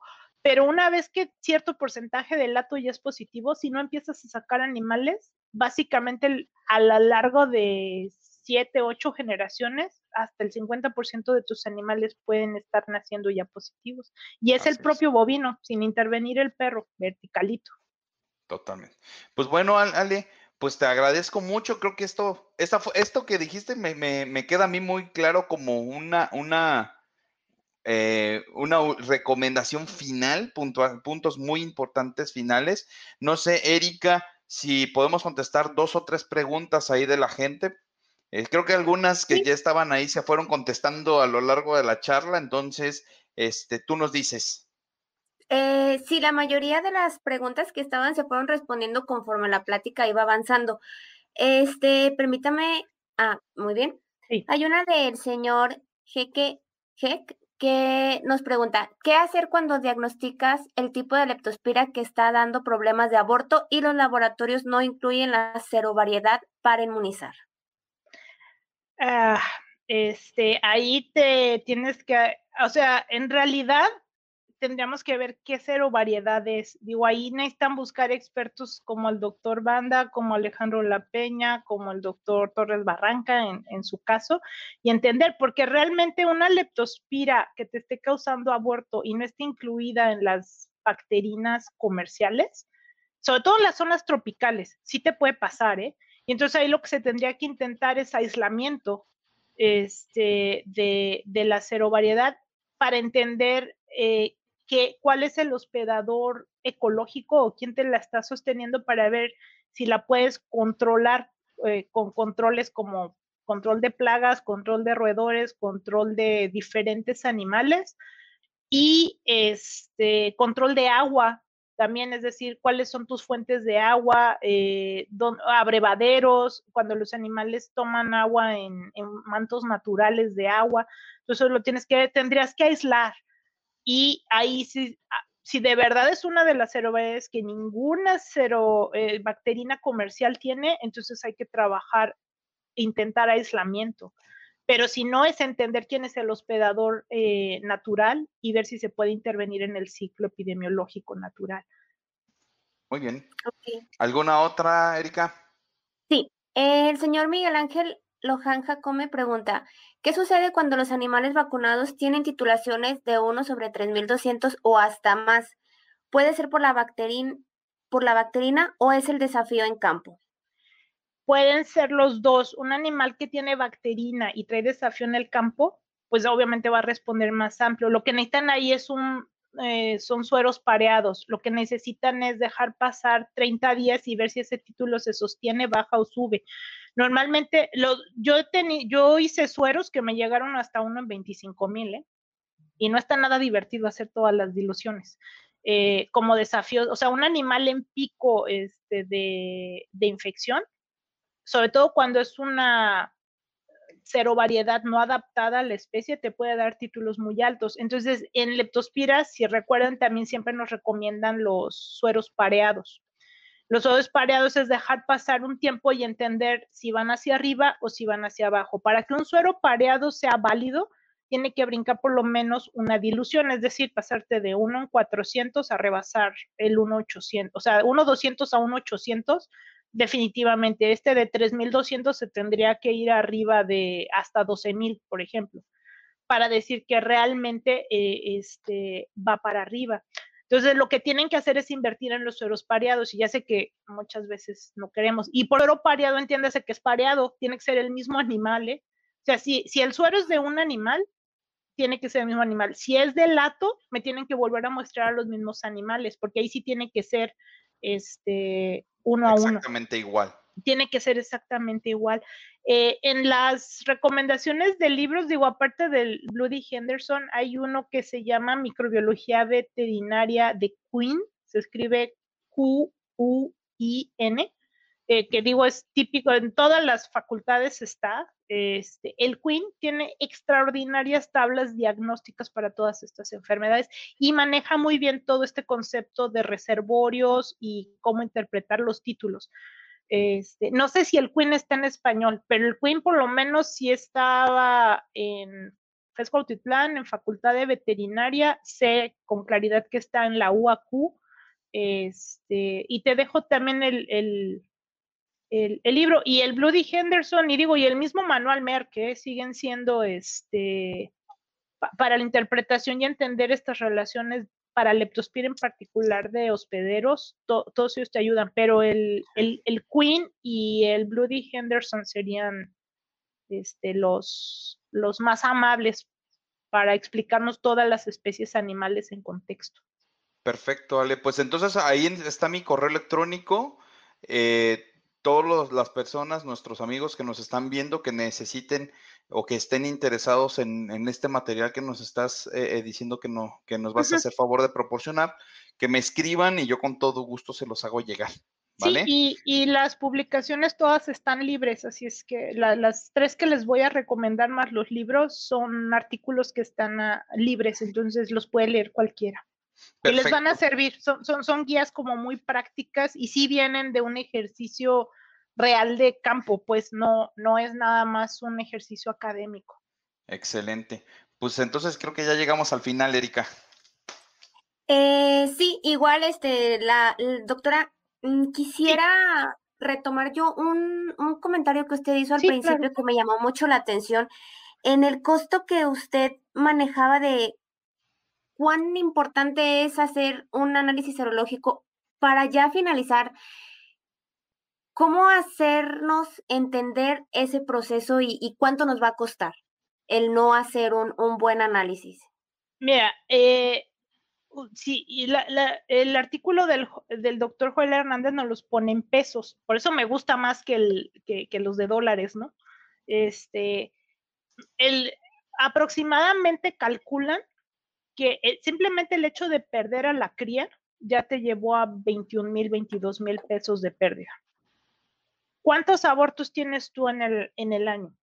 Si tu ato se comporta bajo los parámetros naturales a nivel mundial, se dice que el aborto representa entre el 12 y el 17%. En algunos lugares puede ser hasta el 23% de la pérdida gestacional. Es decir, tú ya diagnosticaste gestación y la perdiste. Entonces estamos hablando de arriba de 90 días, porque abajo de 90 días todavía es el juego de la reabsorción embrionaria, este, que no propiamente es aborto. Sin embargo, en ella puede haber también fenómeno infeccioso, pero ahí estás hablando todavía tal vez más de factores hormonales, metabólicos o hasta los tóxicos, tal vez están pesando más en, en, en esa etapa que ya eh, arriba de los 90 días. A partir de los 90 días, conforme tú avances en la gestación, tú vas, la pérdida de esa gestación representa al menos 5 mil pesos, 9 mil pesos, 21 mil pesos. Hacer el ejercicio. ¿Cuántos abortos tuvieron en un año? ¿En qué gestación, en qué etapa de la gestación la perdieron? Hacer la sumatoria. Perdimos 10 este, gestaciones y todas fueron de último tercio, entonces 10 por 22, pues son 200 y fracción este, de pesos, solo por la gestación, porque está todavía lo que decía Luis, ¿no? Pues nos falta la curva de lactación porque se nos abrieron los días. La otra, si fue un proceso muy inflamatorio, pues igual la curva de leche tampoco levantó ni en tiempo ni en cantidad de kilos que te va que te va a dar. Y la otra es que igual al, si, a la siguiente intento de fertilización, pues ya ese endometrio no va a dar.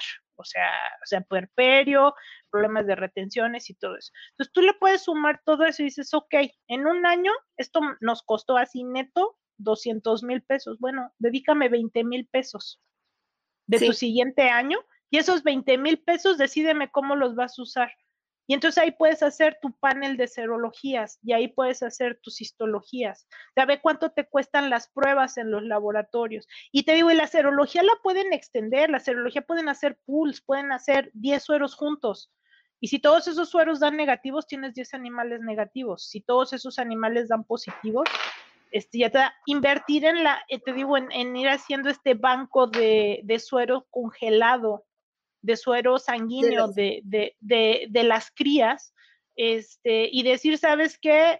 Vamos a mandar a hacer estos 40 sueros y los quiero contra DVD, IBR, Neospora, el leptospira, ¿por qué? Porque cualquier cosa que tú leas ahí, aunque sean títulos bajos, te está diciendo que hubo reacción inmune en un animal antes de la gestación, antes de lactar.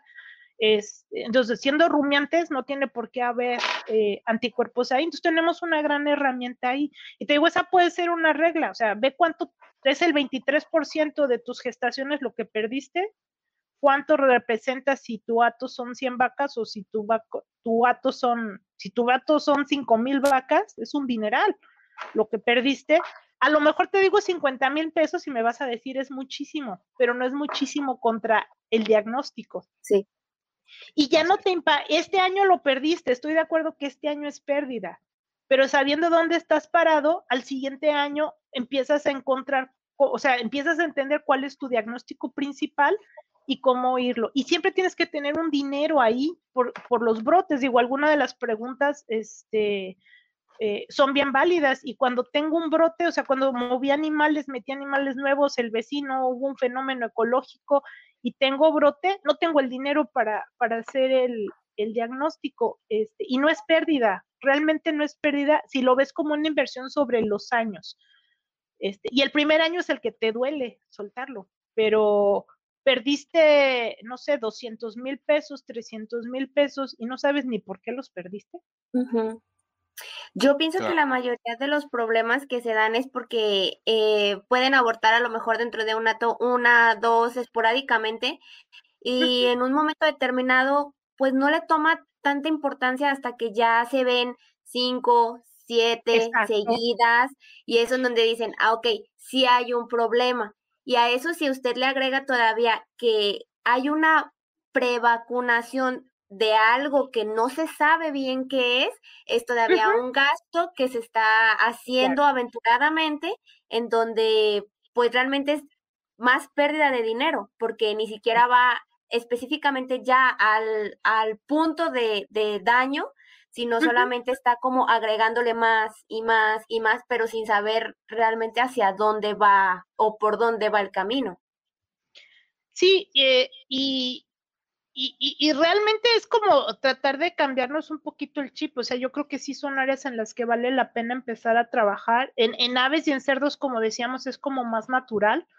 Eh, en bovinos todavía nos cuesta más trabajo, pero la ganadería de leche es una producción intensiva, entonces no nos debería de costar tanto trabajo. Y por ejemplo, cuando dices, tuve un aborto, tuve dos, y, y les estoy diciendo que solo el 25% de los abortos están ligados a un proceso infeccioso y ni siquiera necesariamente, o sea, por ejemplo, una vaca con neospora o una vaca con DVD no necesariamente te abortó por DVD, aunque dé positiva ella y, el producto, por estos estados persistentes de los que hablaba este Luis, a lo mejor abortó por otra causa, a lo mejor iba a ser uno de esos animales nacidos persistentemente infectados y no, y no ibas a perder la gestación. Cuando tienes un aborto, dos abortos y sobre todo son tempranos, guarden sueros, si guarden muestras en, en, formol y sabes qué, hace tres meses tuve estos, ya están las muestras, pero siempre dejamos perder la, oportunidad de las muestras. ¿Cuánto nos cuesta tener muestras en formol? Nada. Nada. Nada. Este, y si después de un año no las usaste, pues no las usaste. Pero si así tal cuando los describiste, Erika, este mes fue una, pasaron seis semanas, ya son dos. Y, obviamente las enfermedades infecciosas así es, se van multiplicando, ¿no? Y sabes que al tercer mes son 10.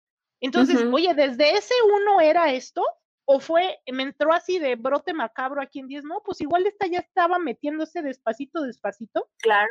Desde, desde hace, entonces, por ejemplo, ese tipo de cosas, te digo, tener un congelador, un buen congelador. Y les digo, para separar suero sanguíneo no necesitan ni siquiera una centrífuga, ¿eh? O sea, con el Vacutainer lo dejan a temperatura ambiente.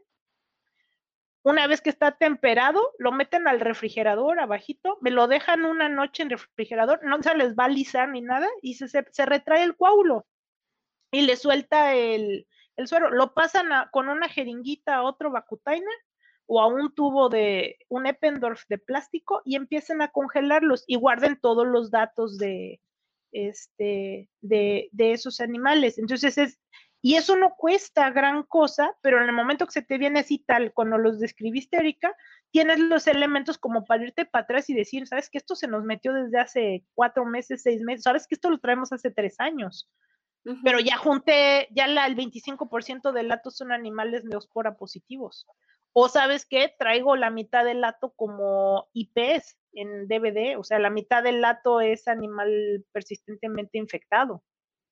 Este, y aparte ahí va a estar peor, porque te va a estar tronando a los 24 meses. ¿Cuánto le invertiste ya a un animal que te llegó a esta enfermedad de las mucosas? Es la gestación más dos años de darle de comer y primero si sobrevive, ¿no? Este, si sobrevive ya mermaste tu, ¿cuánto peso va a perder ese animal? ¿Cuánto músculo vas a perder ese animal si estoy hablando de carne? Y si estoy hablando de leche, pues es a los 24 meses, justo la vas a perder cuando estás empezando su ciclo reproductivo. Totalmente de acuerdo.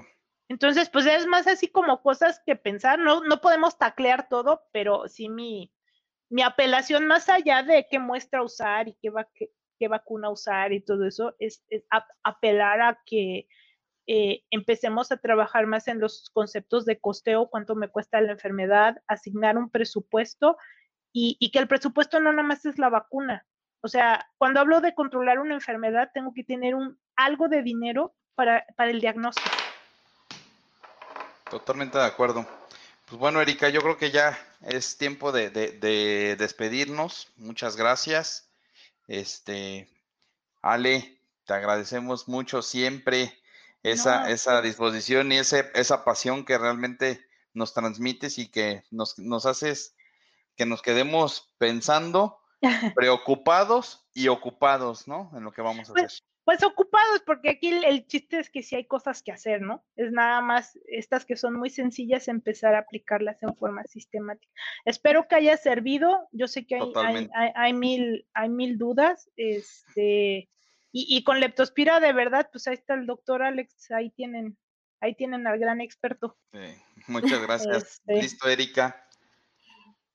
Pues muchísimas gracias, doctora. Muchísimas gracias, Luis Armando. Les agradezco su atención. Los invito a que formen parte de la comunidad de Birback México en el campo. Regálenos un like. Eh, me despido. Les agradezco nuevamente.